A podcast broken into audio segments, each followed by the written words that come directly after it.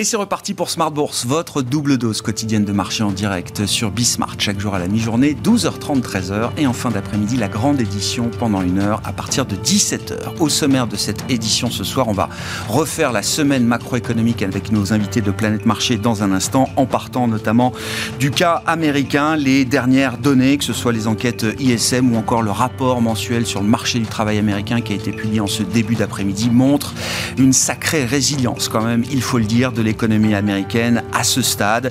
Les créations d'emplois ont été supérieures à ce que le marché attendait. 390 000 créations d'emplois le mois dernier, un taux de chômage stable, toujours proche de ses plus bas historiques à 3,6%. Et puis euh, peut-être même une, petite détente sur le, front des euh, pressions salariales. On voit d'un mois sur l'autre un chiffre toujours en progression hein, pour le salaire horaire moyen aux États-Unis, mais une progression euh, un peu moins importante qu'espéré, ce qui semble être un rapport idéal pour permettre à la Réserve fédérale américaine de continuer de normaliser au rythme auquel elle a décidé. 50 points de base pour les deux prochains meetings, au moins, peut-être même pour le, meeting de septembre, sans avoir trop d'inquiétude à ce stade sur euh, le niveau d'activité économique aux, aux États-Unis. Est-ce que cette situation américaine est un espoir pour euh, la zone euro qui est un petit peu euh, décalée dans cette phase de cycle par rapport aux États-Unis? C'est une question qu'on posera à nos invités dans quelques instants. Du côté des entreprises, on notera que chaque jour ou régulièrement, des entreprises industrielles consolident leur position à travers euh, une dynamique de croissance externe. On l'a vu dans la chimie en Europe euh, cette semaine avec un, gros deal impliquant des parties euh, néerlandaises, suisses et allemandes. On l'a vu également dans la tech aux États-Unis il y a une semaine de cela avec le deal entre Broadcom et VMware pour plus de 60 milliards de dollars. Et puis aujourd'hui, des discussions qui sont confirmées entre deux aciéristes européens, le français Aperam et l'espagnol Acerinox qui précise que ces discussions sont à un stade très préliminaire, mais néanmoins, il y a peut-être l'idée de créer à travers une fusion entre ces deux groupes euh, le leader européen de l'acier inoxydable. Et puis, euh, pour terminer sur euh, une note d'analyse fondamentale, comme chaque mois, nous retrouvons les équipes de Clartan Associés. C'est un des gérants de Clartan qui sera avec nous dans le dernier quart d'heure ce soir à 17h45 pour évoquer le cas Bouygues, emblème bien sûr du capitalisme familial français. L'analyse du cas Bouygues, ce sera à suivre donc dans le dernier quart d'heure de Smart Bourse ce soir.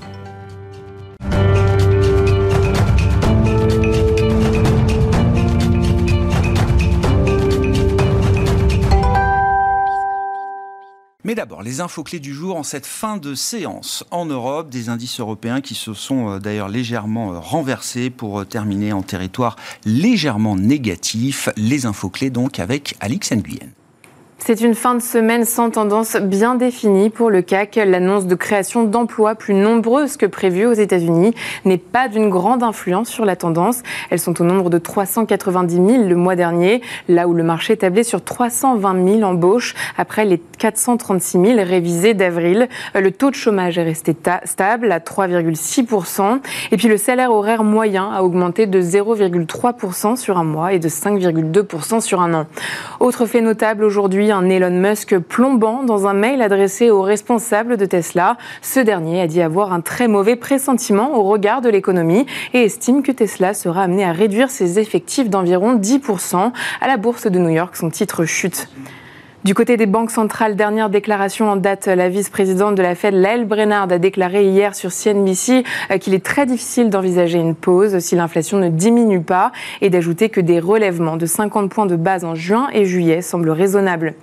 Aux valeurs, Aperam progresse. Le spécialiste de l'acier confirme être entré en discussion avec son concurrent espagnol Acerinox en vue d'un éventuel rapprochement. L'agence Bloomberg, qui a fait état de contacts entre les deux groupes, indique par ailleurs qu'un éventuel mariage nécessiterait l'accord de la famille Mittal, celle-ci détenant 40% d'Aperam. Il s'agirait aussi d'obtenir le go de la famille March, première actionnaire d'Acerinox avec 18% des parts. Forestia recule, l'équipementier automobile annonce le lancement d'une augmentation de capital d'environ 705 millions d'euros destinée à refinancer une partie du rachat de l'allemand ELA. Et puis Stellantis recule sous l'effet de l'inculpation par la justice américaine de la filiale locale de Fiat Chrysler Automobile, désormais intégrée au groupe Stellantis pour son rôle présumé dans le dossier de la fraude aux émissions des véhicules diesel. Une audience est prévue ce vendredi à Détroit. Tendance, mon ami, deux fois par jour, les infos clés de marché à 12h30 et 17h avec Alix Nguyen dans Smart Bourse sur Bismart.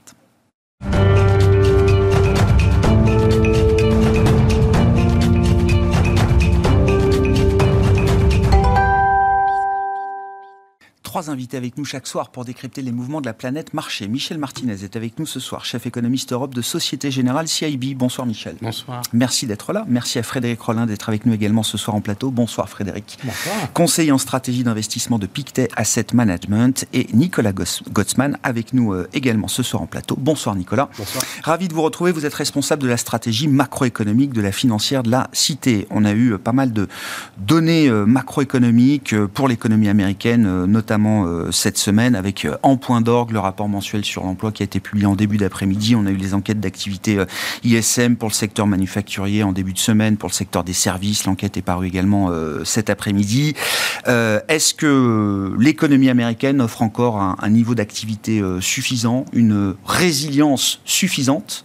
Pour permettre à la Réserve fédérale américaine de continuer à, normaliser, alors j'allais dire tranquillement, sereinement, au rythme en tout cas auquel elle l'a décidé, c'est-à-dire ce rythme de croisière pour euh, au moins les deux prochains meetings de 50 points de base, sans prendre de risques euh, économiques ou de risques de marché trop importants. Je pense que l'essentiel, c'est de savoir euh, d'où on part, quelle est vraiment la situation dans laquelle on est aujourd'hui, notamment celle du premier trimestre aux États-Unis. Et par rapport à ça, il y a eu un chiffre qui était quand même très intéressant la semaine dernière, qui a été publié jeudi par le, par BEA, qui était en fait la, publication après celle du, PIB, qui était celle du RNB, en fait en gros du GDI, c'est-à-dire en gros. Il faut expliquer Nicolas parce que là on est déjà un peu perdu. Alors BEA c'est le bureau des, enfin, le bureau, des, statistiques de l'activité euh, aux États-Unis. Alors on a le, PIB est publié et c'est euh, celui qui fait la, une des journaux et le PIB est une, un calcul de la mesure de l'économie qui est fait par, le, par la voie des dépenses. Et on a le GDI qui est le Gross Domestic Income qui lui par contre est un calcul du PIB par la voie des revenus. Et en fait entre les deux mesures, et donc celle qui a été publiée, il y a un écart qui est substantiel et qui est historiquement substantiel. En fait, l'écart en nominal, il est quasiment équivalent à 850 milliards euh, de dollars, et en réel, il est à 650 milliards, ça fait 3-4 points de PIB.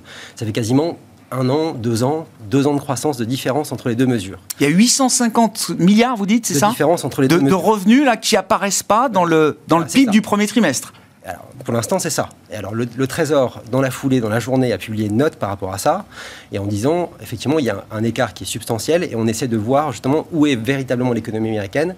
Parce que si jamais le chiffre du GDI est juste, ça voudrait dire qu'on est même au-dessus de la tendance en termes réels, et on est au-dessus du potentiel aussi bien en réel qu'en nominal, alors que si on regarde le PIB, on serait un petit peu en dessous de la tendance, et là, ça donnerait par contre moins de poids à la suite pour la, pour la Fed. Mais ce qui est important aussi, c'est de savoir donc laquelle mesure est la bonne.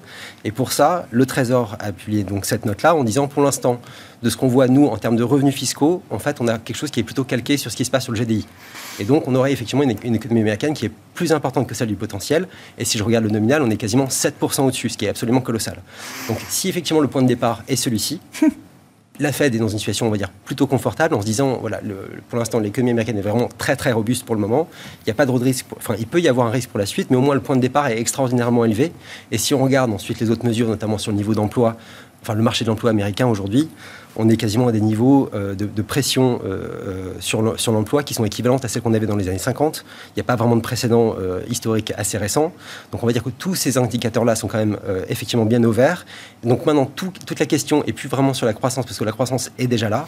La question maintenant, c'est de savoir si oui ou non l'inflation va reculer suffisamment rapidement pour pouvoir éviter à la Fed d'envoyer le tout dans le décor, ou alors si l'inflation recule suffisamment vite qui leur permettra de monter les taux à un niveau, on va dire à peu près euh, sur le taux normal, mais sans aller envoyer l'économie dans le décor. Donc je disais, enfin dans l'émission, on disait il y a une semaine, le vrai débat maintenant c'est la croissance. Vous dites non, c'est pas le, débat. La croissance, elle est là. et il n'y a plus d'éléments qui permettraient aux gens de la Fed de soutenir euh, l'idée qu'il ne faut pas euh, aller, trop loin sur la hausse des taux par rapport au niveau de croissance. Ouais, ouais, je comprends. Là, vraiment, on est au-dessus partout. Ouais, ouais. Et comment on explique là cet écart entre alors parce que je rappelle le PIB il est sorti quand même à moins 1,4%, enfin en rythme trimestriel annualisé, moins 0,4% en rythme trimestriel sur le premier trimestre aux États-Unis. Dans le détail du PIB, on voit bien qu'il y a, en fait, il y a euh, la, question des inventaires, la question de la balance commerciale qui vient, qui vient impacter ça, mais par contre, quand on regarde les composantes euh, qui sont celles de la demande intérieure, ils sont extrêmement Consommation, investissement. De ce côté-là, il n'y a pas trop de problème.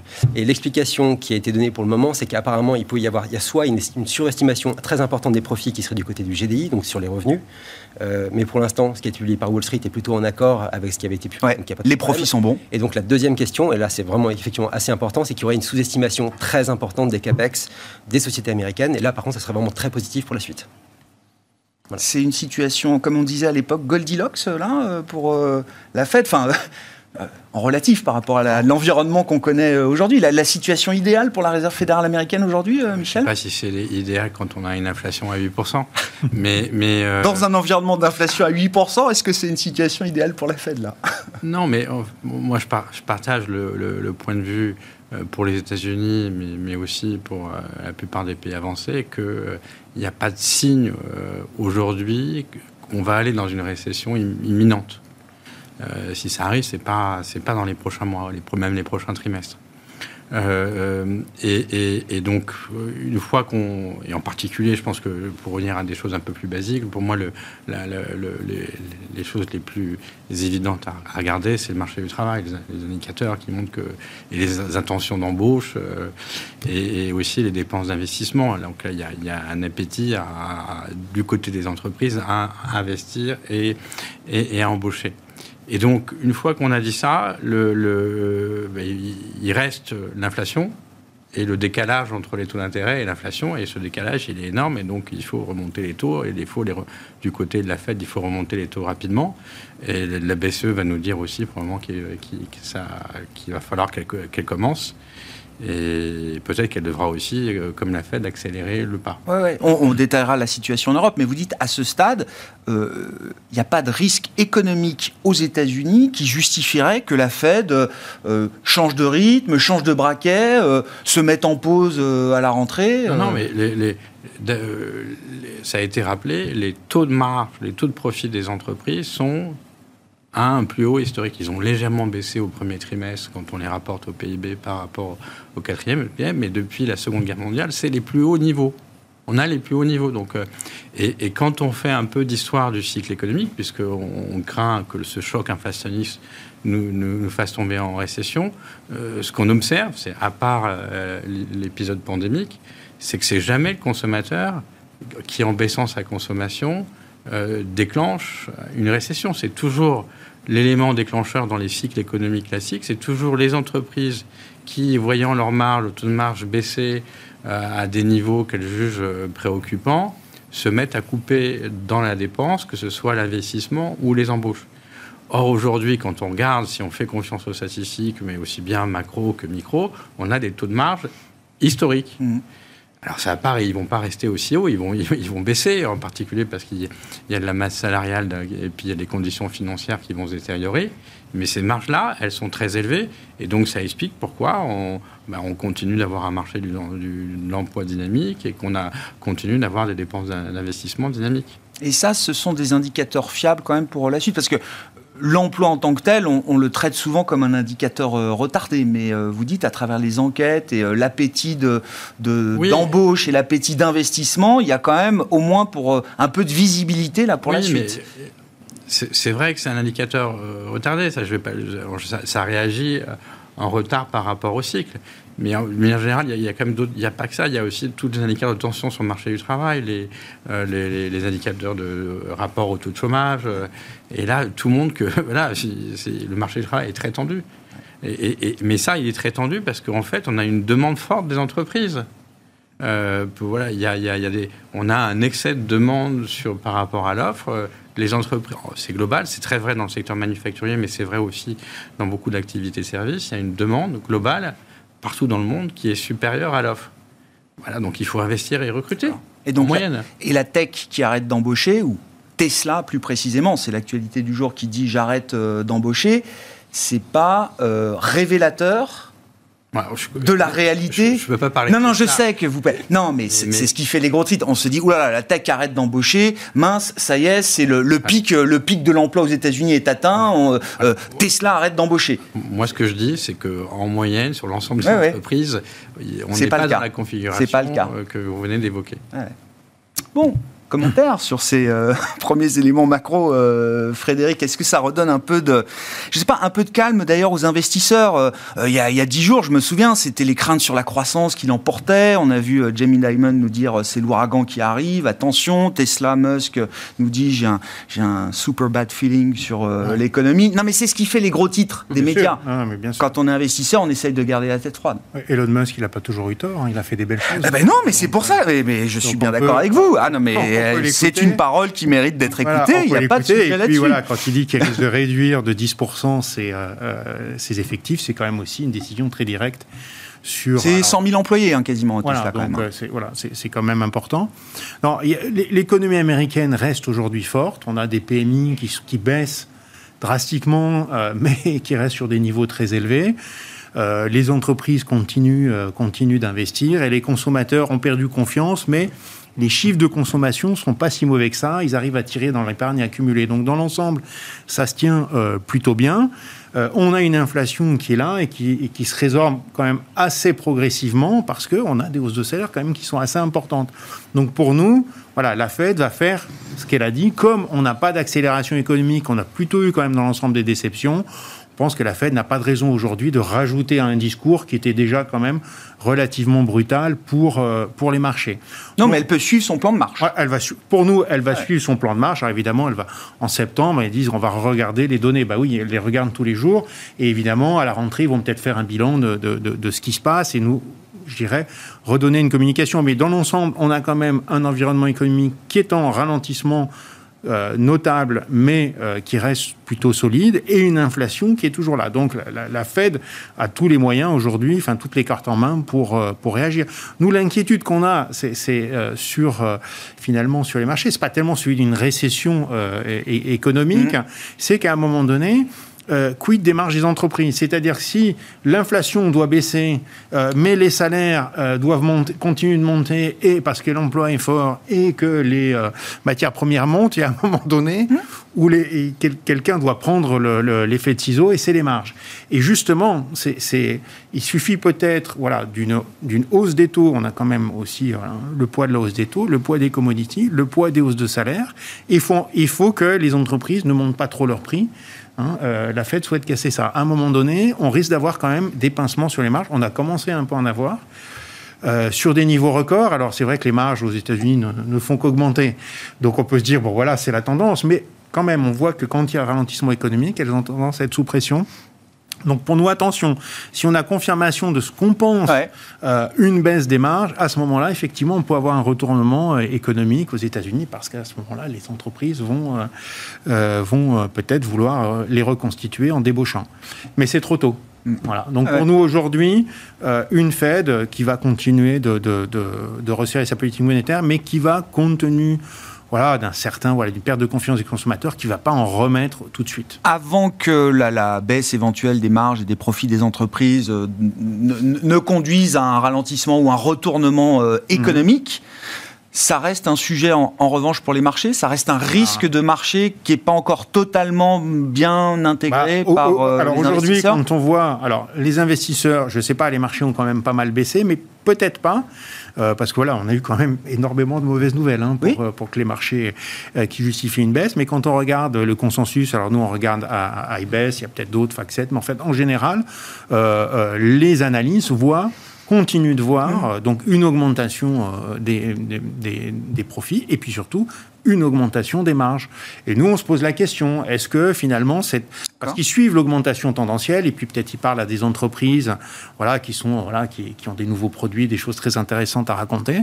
Mais quand on voit l'évolution des marges en règle générale, bon, ben voilà, après 2000, après 2008, enfin, pendant les récessions en 2020, elles ont plutôt tendance à baisser. Donc pour nous, probablement, une révision à la baisse des profits peut-être par, euh, par les marges, donc peut-être encore un petit peu de, fragilité sur les marchés. Quand le ralentissement économique sera arrivé, eh bien, c'est peut-être le moment où justement il faudra se dire, voilà, la Fed euh, va arrêter euh, et puis recommencer à acheter. Mais pour nous, il y a encore un peu de pression euh, là-dessus. Qu'il faut évacuer sur l'inflation. Voilà.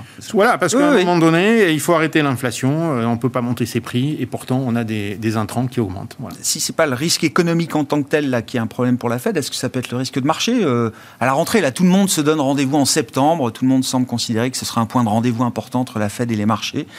Après deux fois 50, 50 points de base supplémentaires, peut-être 50 points de base encore en septembre. le, risque, le risque marché, déjà, je pense que la, la Fed est absolument ravie depuis le début de l'année de voir que le marché baisse et qu'elle peut prouver à tout le monde qu'elle ne réagit pas alors que le marché baisse. Y compris le marché immobilier. alors, le marché, oui, alors ce marché, oui, bah, pour l'instant, c'est quand même aussi, ça fait partie de l'objectif. Donc, euh, pour l'instant, c'est pas trop, pas trop un problème. Je pense que le seul, le, le, seul moyen de faire réagir la Fed, ça serait un écroulement des taux à 10 ans. Si jamais les taux à 10 ans repartent à la baisse, signe que euh, la croissance commence à être euh, mise à risque pour la suite, là, il y a une question se pose. Mais aussi longtemps que le marché baisse, euh, enfin, euh, ce qui s'est passé la première partie de l'année, le marché baissé avec une hausse des taux, en fait, pour la, ouais, Fed, c'est absolument fantastique. ce qu'on voit euh, aujourd'hui, hein. il, y a dix jours, c'était un peu différent. On voyait les taux rebaisser fortement, les actions chutaient également. C'est exactement le moment où on commençait effectivement à avoir des craintes sur le niveau de croissance. Exactement. Et c'était à ce moment-là, effectivement, on a vu ce décrochage, et là, effectivement, il y avait des doutes, et il y avait des chiffres, notamment sur le, dernier chiffre de l'emploi, celui du, du, du, mois d'avril, on voyait qu'il y avait, sur la première enquête auprès des ménages, là, on avait une baisse, et l'enquête auprès des entreprises, il y avait une hausse. Donc, il commençait à y avoir un doute par rapport à ça. Ensuite, il y avait le discours de, Christopher Waller qui montrait notamment avec le niveau de révision euh, à la fin de l'année 2021. En fait, on, les, premières publications des chiffres de l'emploi en fait, nous donnaient pour les derniers mois de l'année 1,4 million de création d'emplois. Et en fait, on est sorti à 2,8 millions. Donc, qui montrait qu'il y avait des problèmes statistiques qui étaient quand même assez importants. Et donc, est-ce qu'on est, oui ou non, capable de, mesurer un retournement? On sait, Enfin, on ne sait pas vraiment. C'est comme en 2008, on a, eu, on a mis beaucoup de temps à comprendre à quel point, enfin, euh, quand était le moment de la récession. On était déjà en récession dès la fin, fin 2007. Hein. Voilà. Et donc, et donc c'est toujours c'est difficile de mesurer un retournement. Et donc, y a, cette crainte-là, elle existe effectivement, mais je pense que maintenant, la question principale pour la suite, euh, et là, El Brennard l'a répété hier, c'est-à-dire c'est le, le PCE qui compte, c'est pas le CPI, c'est le PCE Core. Donc l'autre mesure d'inflation, celle que la Fed privilégie. Voilà, préférée par, par, la Fed et qui est, plus, qui est plus juste, parce que c'est la façon de construire l'indice fait quelque chose qui est plus juste, c'est-à-dire qu'elle est beaucoup plus liée à la mm. consommation réelle des, des, gens, alors que le CPI, c'est quelque chose qui est très fixe dans le temps et qui dure euh, pendant une période de deux ans. Il n'y a, pas d'ajustement. Lorsque quelqu'un achète des choses qui sont trop chères, eh il ne peut pas acheter quelque chose euh, d'autre à la place. Donc ça, c'est pris en compte dans le PCE et c'est pas pris en compte dans le, dans le, CPI. Et pour le moment, ce qui est euh, les trois derniers mois, on a eu 0,3 de progression mensuelle. Euh, si ça continue de baisser, euh, ben, ça sera très bien, sauf que les prévisions pour le moment, qui sont faites notamment par la, celle de la Fed de Cleveland, qui sont, les, qui sont quand même assez, assez bien, prévoient pour les deux prochains mois 0,4 et 0,4. Ce qui veut dire, ce qui explique aussi pourquoi Brennard disait hier qu'il y avait peu de chances qu'ils puissent faire une pause en septembre ou que ce soit, ils sont plutôt axés sur cette, sur cette pente-là. Évidemment, donc si on a des PCO corps mensuels qui sortent en dessous de 0,3 pour les deux prochains mois, et eh ben peut-être que ça sera effectivement là, par contre, le, truc absolument parfait, une économie très très forte et une, inflation qui commence à baisser par elle-même. Alors là, ça serait vraiment le, scénario formidable. L'équilibre parfait. Quoi. Voilà, exactement. Par contre, si les chiffres sortent un peu plus forts, ça va être, euh, ils vont devoir continuer ce rythme-là de, de hausse des taux. C'est quoi C'est un idéal atteignable, euh, Michel? Je ne sais pas, j'ai envie de dire, il y, a, beaucoup de paramètres qu'on ne hmm. maîtrise pas beaucoup, du, tant du côté du, des prix de l'énergie. Mais euh, je pense que la situation actuelle aujourd'hui, je l'ai rappelé tout à l'heure, c'est qu'il y a un excès de demande sur l'offre qui est globale, sur les biens en particulier. Et donc, il y a, à mon sens, il n'y a pas de raison d'envisager euh, dans les prochains mois, les quelques trimestres qui suivent, une, décélération majeure de l'inflation, de cette composante de l'inflation domestique sous-jacente. Et sur les du côté des services, là, il y a, y a, aussi euh, des effets d'attrapage. On voit bien du côté des, prix du tourisme, euh, du, des voyages, mais aux États-Unis, il y a une composante qui est, euh, qui est assez robuste. Les vols domestiques Oui, et, puis il y a aussi une autre composante qui est les, les prix des loyers. Ah oui qui, elle, reflète ce qui se passe du côté du marché du travail. Mm, mm. Donc, il y a, hum, nous, nous, notre sentiment, oui, c'est qu'il y a un pic d'inflation. Aux États-Unis, on l'a passé. En Europe, on va le passer probablement en septembre. Mais après, ça va. Ça va coller, quoi. Ça va revenir doucement. C'est. Euh, on ne va pas revenir à 2 euh, en, 6 mois euh, quand on est à 8.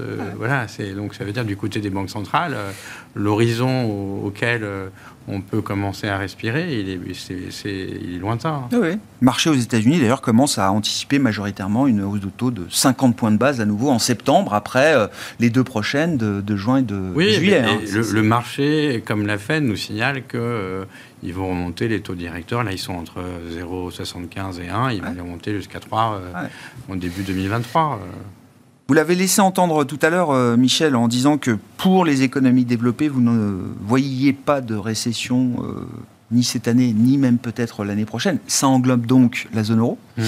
Euh, est-ce que ce qu'on est en train de décrire de l'économie américaine, oui, c'est un guide, euh, euh, un espoir même peut-être pour la zone euro dans les prochains... Parce qu'on a l'impression que la réalité est quand même beaucoup plus dure.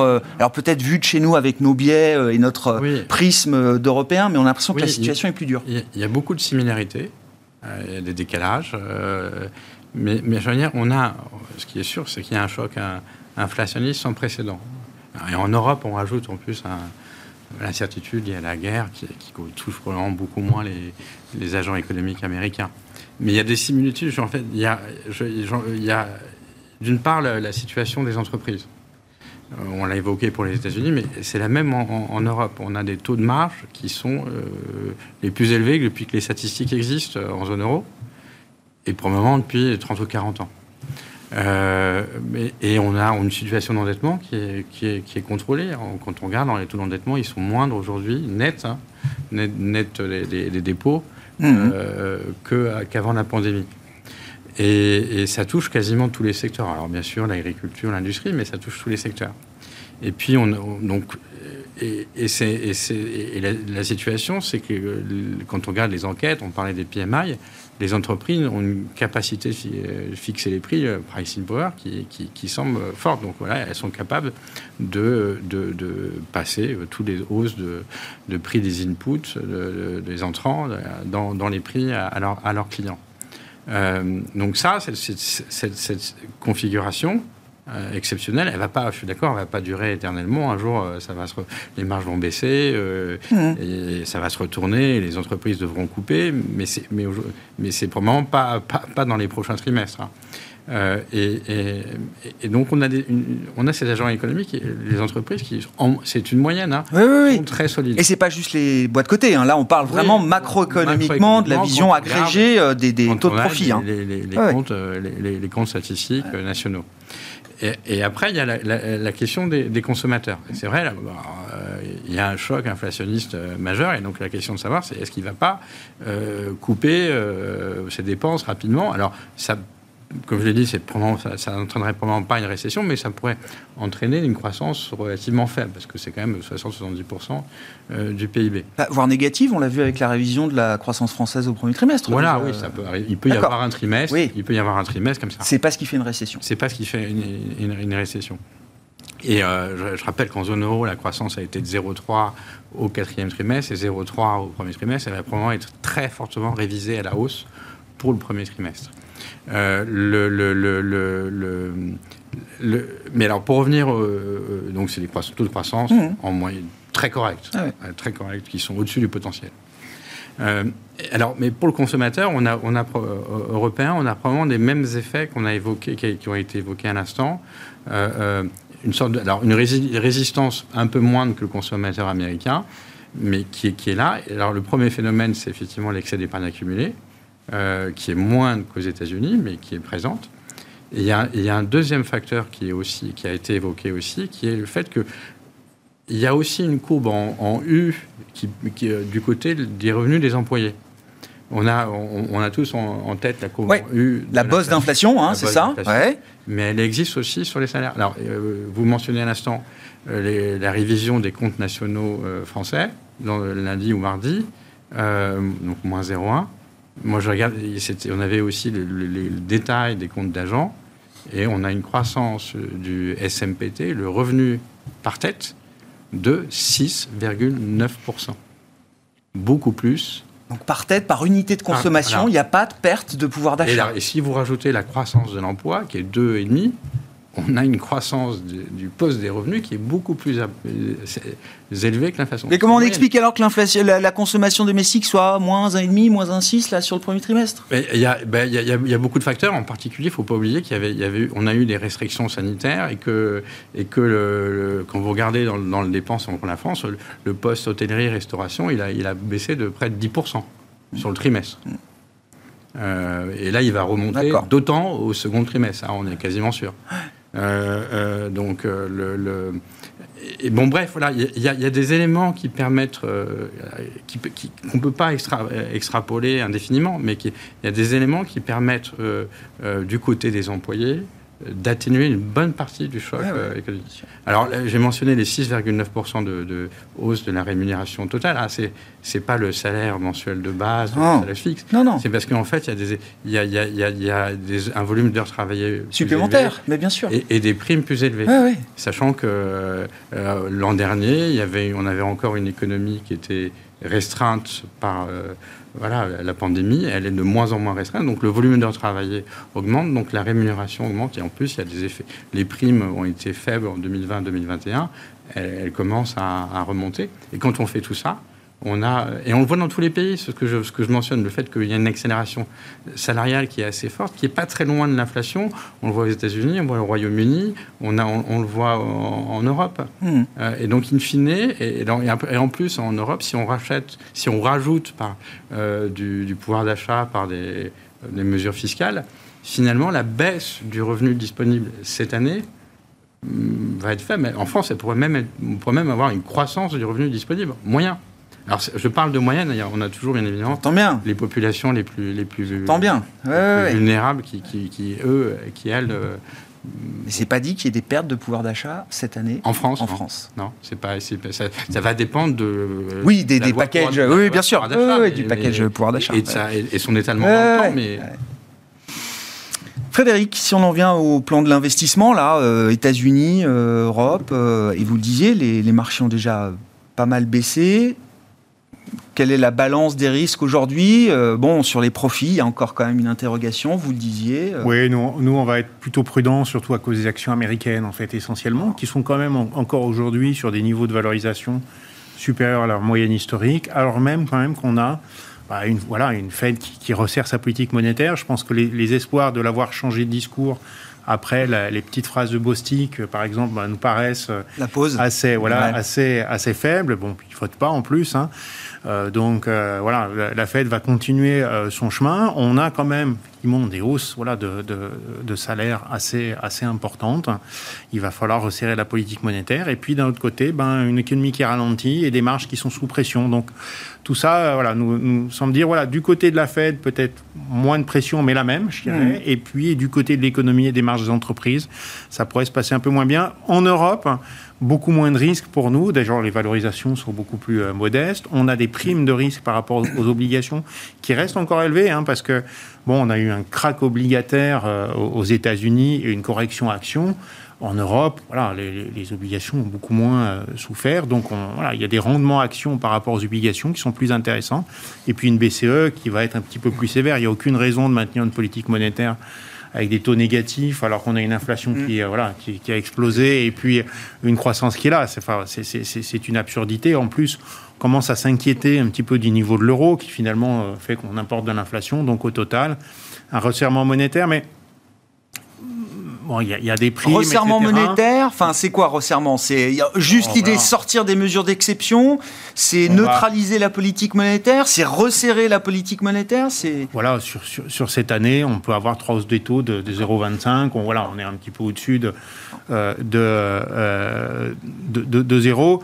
Je pense que en Europe, probablement, alors voilà, c'est- une hypothèse, mais pro- probablement pas des effets de second tour quand même pro- probablement modestes. On a essentiellement une inflation aujourd'hui alimentaire et sur les prix de l'énergie. euh, voilà, sur lesquels la BCE ne peut pas faire grand-chose. Euh, et voilà, des, des hausses de salaire. Alors, il y a peut-être des prix, mais quelque chose qui est euh, peut-être temporaire. Des hausses de salaire qui ont même, je, je regardais tout à l'heure, qui sont sur les mois derniers à peu près dans la moyenne des trois ans. Donc pas aujourd'hui une pression si forte avec un taux, taux de chômage qui reste euh, élevé en Europe, voilà, moins élevé qu'au- qu'auparavant, mais encore élevé. Donc je ne pense pas que la, la- la- la BCE soit fondée d'être très très inquiète sur une persistance de l'inflation. Hmm. Donc après tout, voilà, maintenir une politique encore relativement accommodante, mais un peu moins, ça nous paraît correct. Si la fenêtre de tir, c'est maintenant pour euh, la BCE, et bon, visiblement, tout le monde est à peu près d'accord sur cette euh, idée. Je vois déjà tiquer. euh. Mais non, mais bah oui, parce que si tout le monde était d'accord, euh, c'est le 9 juin qu'il faudrait monter les taux euh, en zone euro. Pourquoi attendre encore six semaines de plus? Bah, c'est ça. Je, moi, je trouve ça. enfin, le déroulé de l'année, il est assez fascinant, je trouve, à la, à la BCE. C'est qu'on on a, on a terminé l'année avec l'idée de la patience et avec Christine Lagarde qui disait que c'était très improbable qu'on monte les taux en 2022. Et dès le mois de janvier, donc on a euh, Joachim Nagel qui a pris un peu, euh, un peu la main. C'était intéressant, il y avait un papier qui avait été publié par l'homme FIF à ce moment-là qui montrait qu'il y avait une volonté de sa part, en gros, de créer une nouvelle majorité pour en finir avec euh, la politique qui était considérée comme trop accommodante de la part de la BCE et de changer vraiment cette majorité-là. au fil des mois, il y est parvenu.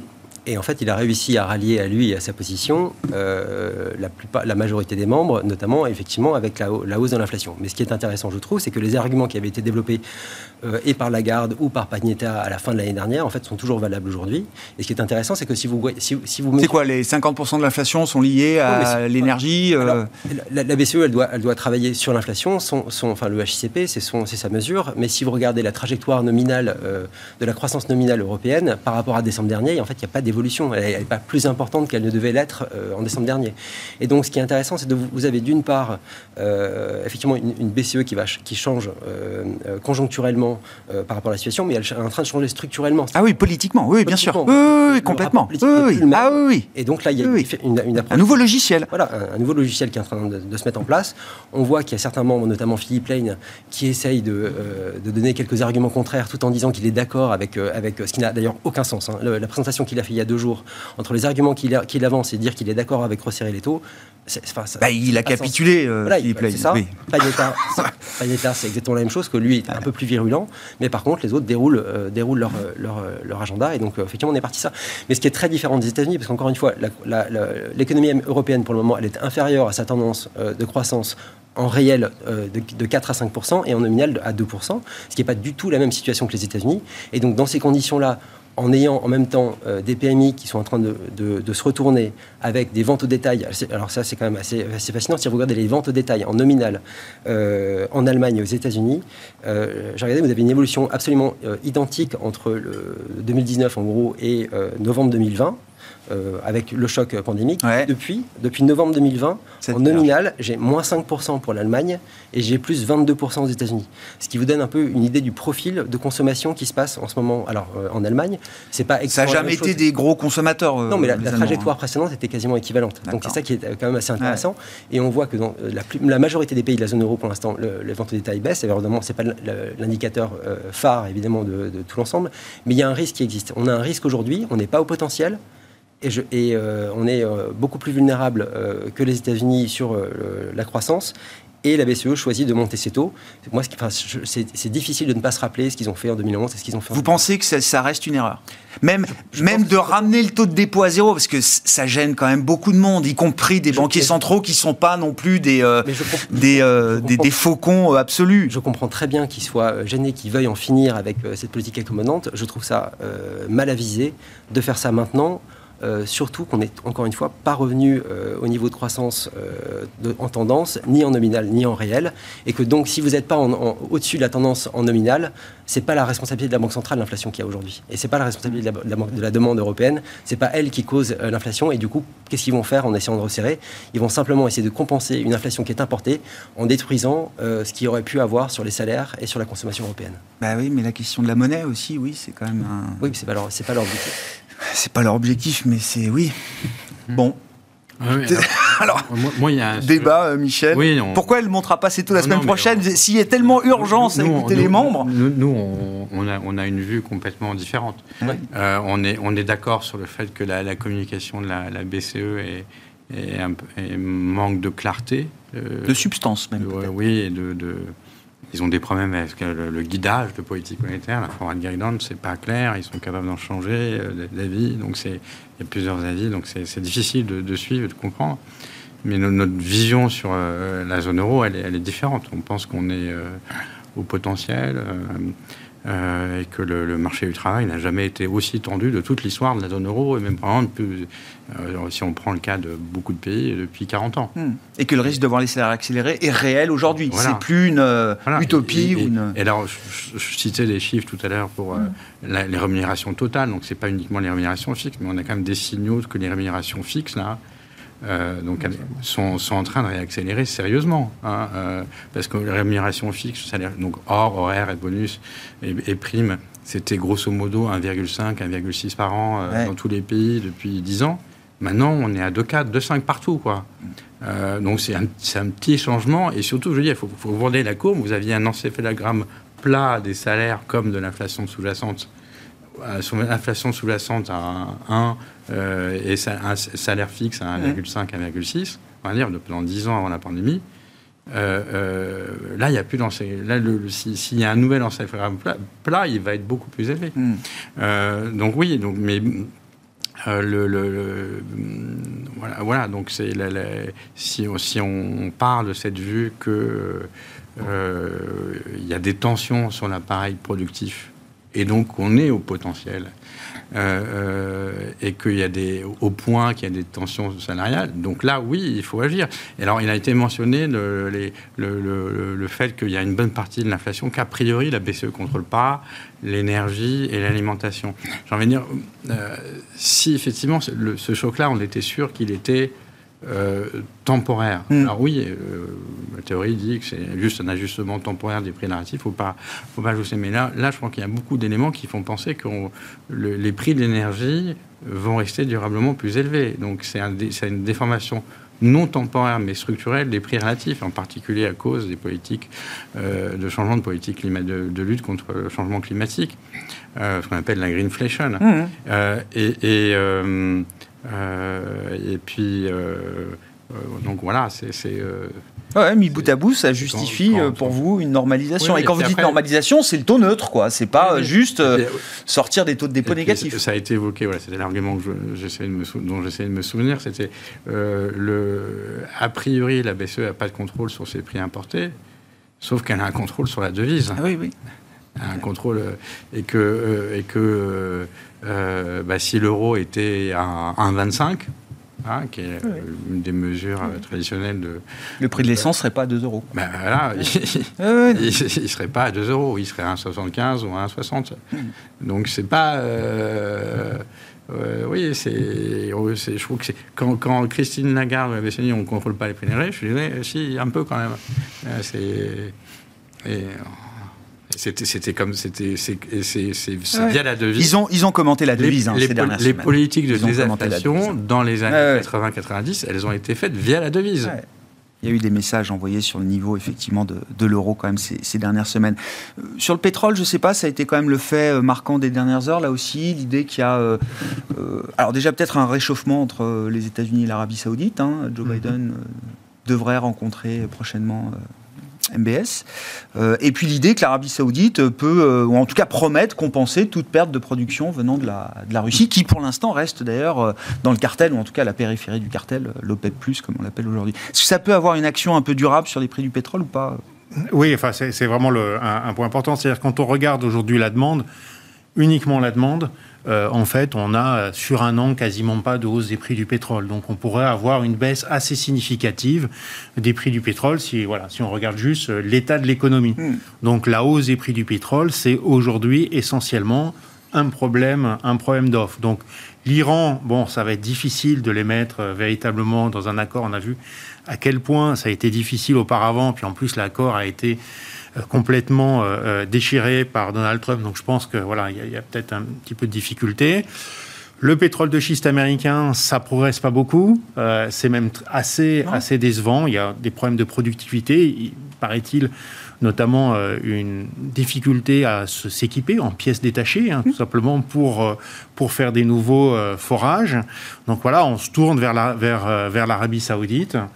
Euh, c'est euh, voilà, c'est l'Arabie Saoudite reste quand même probablement encore aujourd'hui. Alors on peut peut-être se poser des questions géopolitiques majeures, mais semblerait-il, euh, en tout cas jusqu'à, je pas envie jusqu'à nouvel ordre, mais en tout cas jusqu'à nouvelle, eh bien, oui, plutôt assez proche, assez proche des États-Unis. Donc ça va être, ça, va être assez important. Effectivement, comment est-ce qu'on va arriver à réduire, surtout en Europe, notre notre dépendance au, pétrole russe.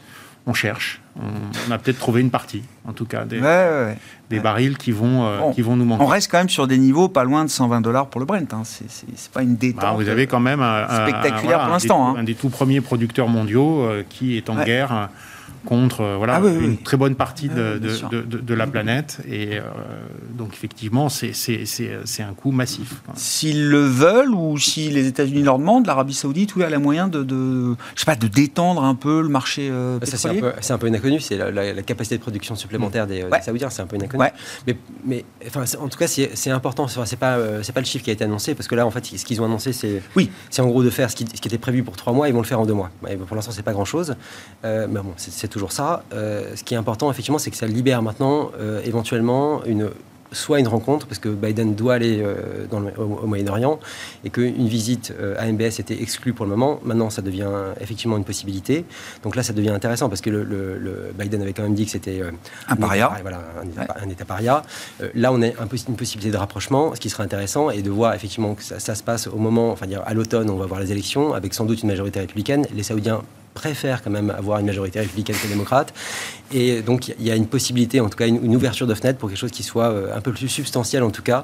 Mais, mais ça va être compliqué parce que euh, MBS était impliqué personnellement pour la création du format OPEP+. Donc son- euh, le, fait d'avoir ramené la Russie pour justement contrôler le marché mondial, c'est quand même un peu de son fait et il en était très fier. Et maintenant, la question de devoir renoncer à ça, je pense qu'effectivement, le prix à payer pour les Américains risque d'être assez, assez élevé.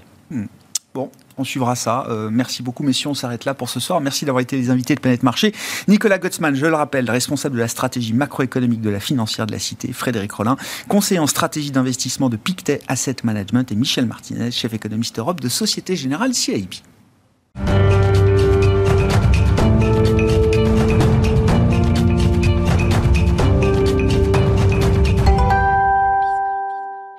Le dernier quart d'heure de Smart Bourse chaque soir, c'est le quart d'heure thématique et c'est notre euh, rendez-vous euh, mensuel avec les équipes de Clartan pour euh, un business case, un cas d'analyse fondamentale autour du groupe Bouygues ce mois-ci, emblème du capitalisme familial français et c'est Nikolai Marinov qui est avec nous en plateau ce mois-ci pour évoquer le cas Bouygues, gérant chez Clartan Associés. Bonsoir Nikolai.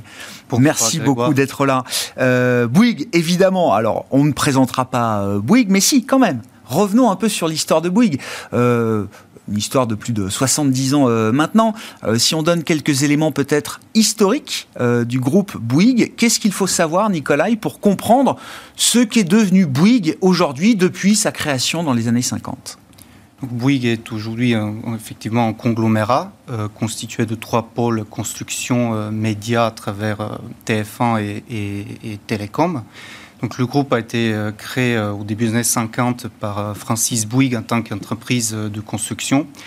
Et au cours des 20 premières années de, son existence, il va être tiré par le besoin de construction de logements en France d'après-guerre. Et ils vont faire irruption sur le marché du BTP euh, 20 ans après, en 72, euh, à travers la réalisation du, stade Parc des Princes, qui à l'époque était une prouesse d'ingénierie et, euh, et qui constituait ce- leur fait d'armes. Et donc à partir de ce moment-là, ils, vont être de plus en plus sollicités pour livrer euh, des grands projets. Donc début de, diversification au milieu des années euh, 80 puisque bon, la, construction est une activité qui, par sa nature, est, cyclique. Euh, tout d'abord euh, dans la, construction de routes avec euh, Colas en 86, donc qui est une activité annexe, et euh, 87 euh, un coup d'éclat puisque Hmm. euh, il, euh, le groupe Bouygues acquiert euh, TF1 lors de sa privatisation. Donc dix ans plus tard, lancement de, de Bouygues Télécom, opérateur télécom, donc sous la houlette de, de Martin Bouygues. Donc ce qui constitue le groupe aujourd'hui, euh, avec ces trois pôles, c'est le résultat d'une série d'opérations euh, capitalistiques de grande envergure euh, que la famille Bouygues a réalisées et qui sont avérées euh, très rentables, puisque euh, si on regarde quel a été le, quel a été le retour pour l'actionnaire depuis euh, 33 ans, en gros depuis le début de la diversification et le lancement du CAC 40. Donc l'actionnaire du Bouygues a fait 13 fois la mise euh, contre 8 fois pour, euh, pour le CAC 40. Ah ouais, très intéressant. Depuis, c'est ça, la fin des années 80, hein, c'est ça Oui, ce que vous dites, la diversification TF1 87, et c'est l'année de création du CAC 40, euh, effectivement aussi, si je dis pas de bêtises. Non, c'était plutôt 87, je crois. 87, oui, Oui. c'est ça, 1987, oui, c'est ça. C'est à partir de cette date-là, vous dites que Bouygues a très largement rendu aux actionnaires beaucoup plus que l'indice CAC fait. 40. hein, C'est Oui. ça. Et d'ailleurs, l'actualité récente nous montre que euh, le mix des activités de Bouygues est encore en train d'évoluer avec euh, là aussi une projection sur euh, l'avenir puisque l'acquisition d'Equance, il va falloir en parler, Nicolas, change à nouveau le profil du groupe. J'ai vu que la partie construction ne serait plus la première activité du groupe Bouygues une fois que l'activité de service, d'ingénierie d'Equance serait intégrée au groupe. Tout à fait. Fin, de l'année dernière, euh, donc Bouygues a, annoncé, euh, euh, fidèle à, sa tradition, une, opération structurante donc qui change effectivement le profil du groupe. Qu'ils acquièrent Equance, donc qui était une filiale d'Engie spécialisée dans les services multitechniques. Donc là-dessus, on va trouver des métiers comme l'installation et la maintenance de, de, réseaux électriques, la gestion de la ventilation dans les bâtiments, la plomberie, euh, le déploiement d'infrastructures télécom. Et euh, donc Bouygues était déjà présent depuis 2018 euh, dans ce métier. Ils y, réalisaient 4 milliards d'euros de, revenus. Mm. Et à travers cette acquisition, ils vont quadrupler de, taille là-dessus. Ils vont générer, générer, autour de 16 milliards. Et ce métier-là sera euh, le premier métier du groupe. Il va représenter un, en gros un tiers du chiffre d'affaires. Et donc nous considérons que le, timing est assez, euh, est assez opportun, euh, puisqu'il s'agit de, métiers qui ont une caractéristique euh, qui, sont très attirants par, à travers la récurrence des flux, puisque plus de deux tiers des mmh. revenus sont récurrents. Il y a très peu de besoins d'investissement et il y a une forte génération de, de trésorerie.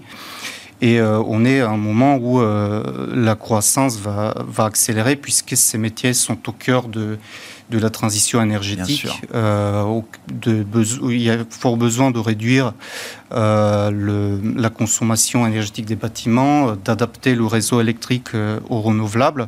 Donc on est sur un métier, sur des métiers qui vont croître de 3 à 4% pendant 20 ans.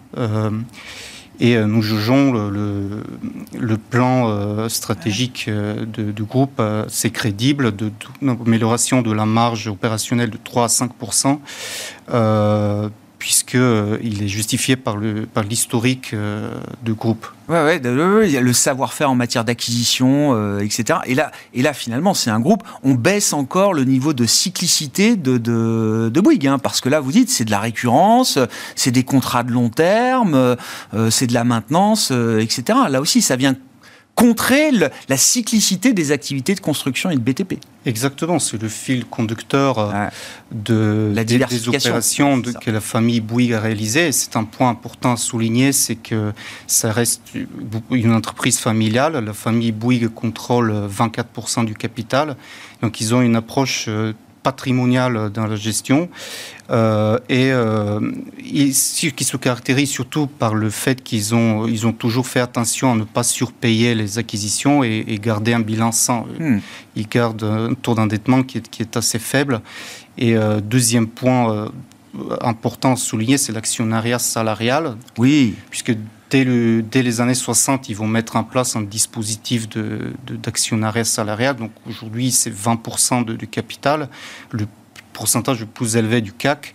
Donc nous considérons que dans l'économie euh, du 21e siècle, la fidélisation des employés est un, est un facteur clé de succès.